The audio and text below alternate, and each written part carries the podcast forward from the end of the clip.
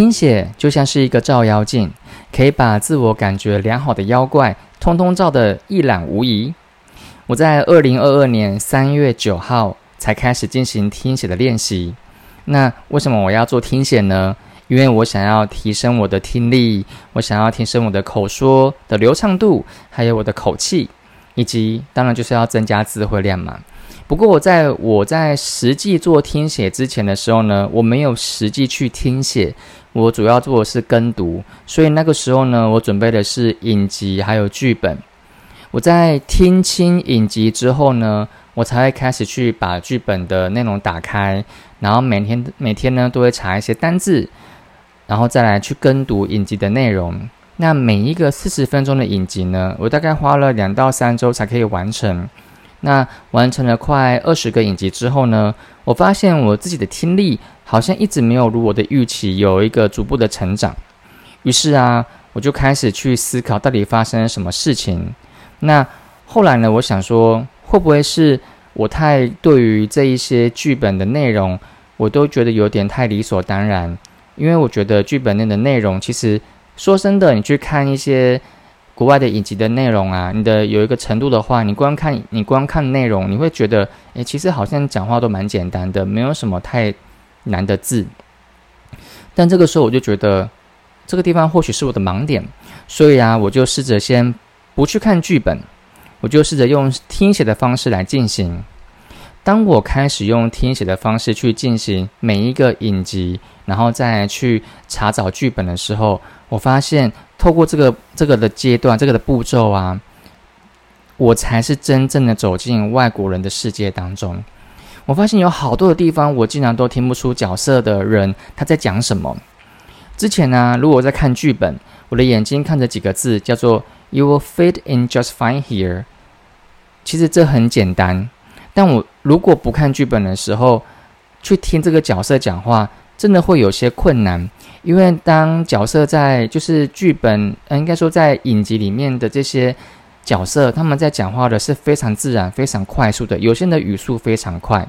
那有些人的口气啊，或是性别，他们讲话的方式的听起来会有点不太一样。所以这么简单的句子，在听的时候，我经常会发现会有点吃力，因为我在听的时候，他念的方式非常的快，他念的是 "You're feeling just fine here, if it's just fine here"。他讲的非常的快，那个时候我就觉得到底他在讲什么，然后我就尽可能用我的一些能力去把他的音尽量去拼出来，感觉有拼到，但是没有百分之百的全对。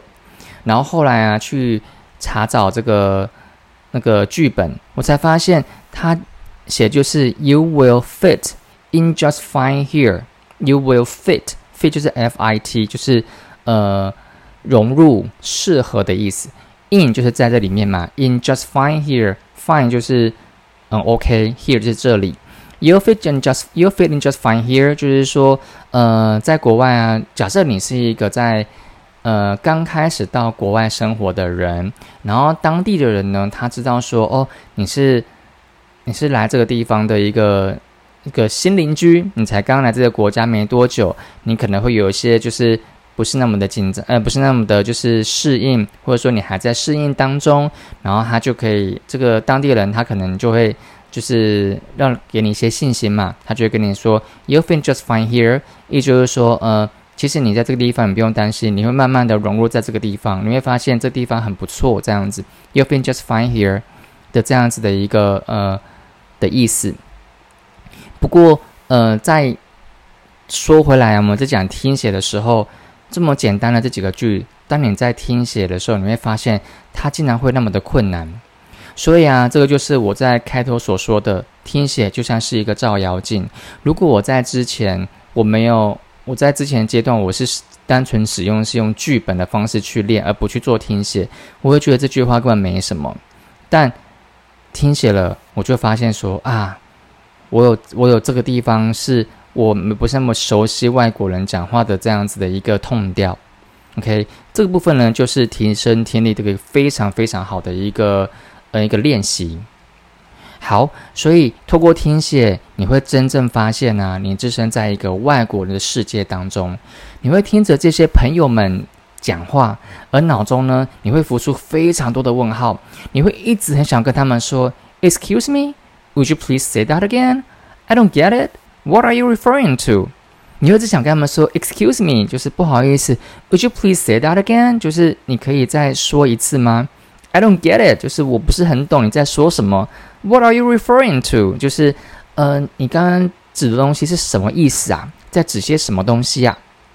所以在进行听写的时候啊，如果真的你听不出来是什么，因为毕竟你身旁真的不会有一个真正的外国人在旁边告诉你们说，哦。他在讲的东西是什么东西？其实这个时候你在做听写，那你在做练习嘛，所以你就要靠自己去随意的拼凑一些音，让他可以念出来，很像对方在讲的话，那就好了。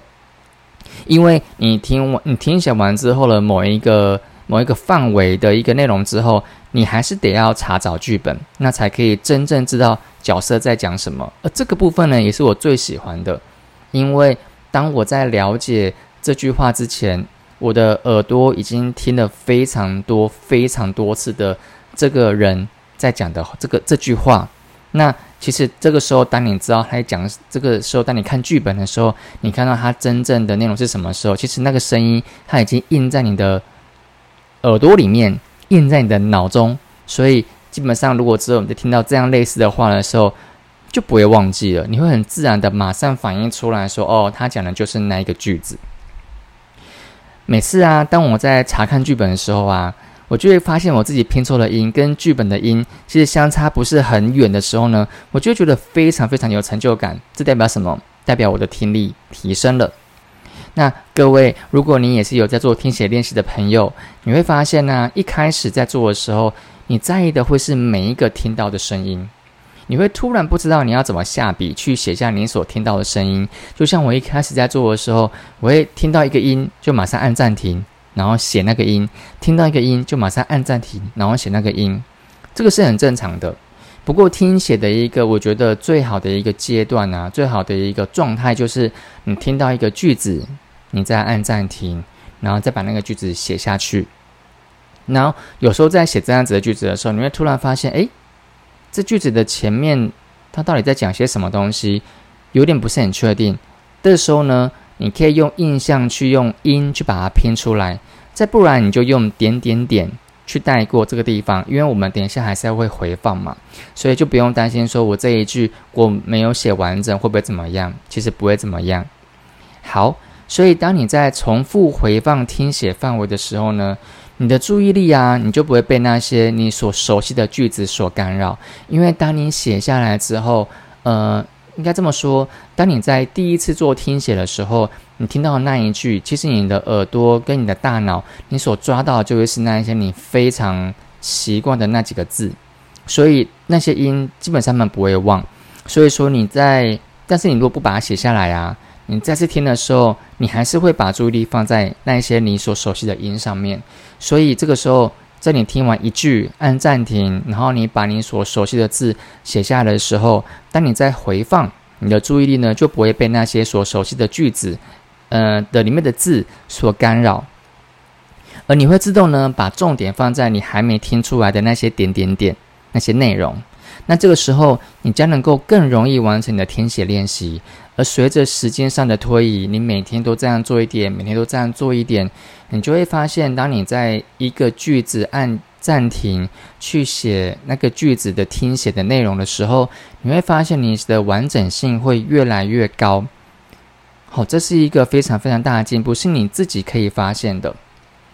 好，所以啊，这是我在进行听写。将近一个半月的领悟，这一个半月我花了大概半年去理解，其实听写有它的重要性。OK，以上呢就分享给大家，未来呢我再来分享给大家我的听写，我的每日听写练习的步骤到底是什么？那我们就一起在英文的道路上进步喽。我是 Gavin，我们下次见，拜拜。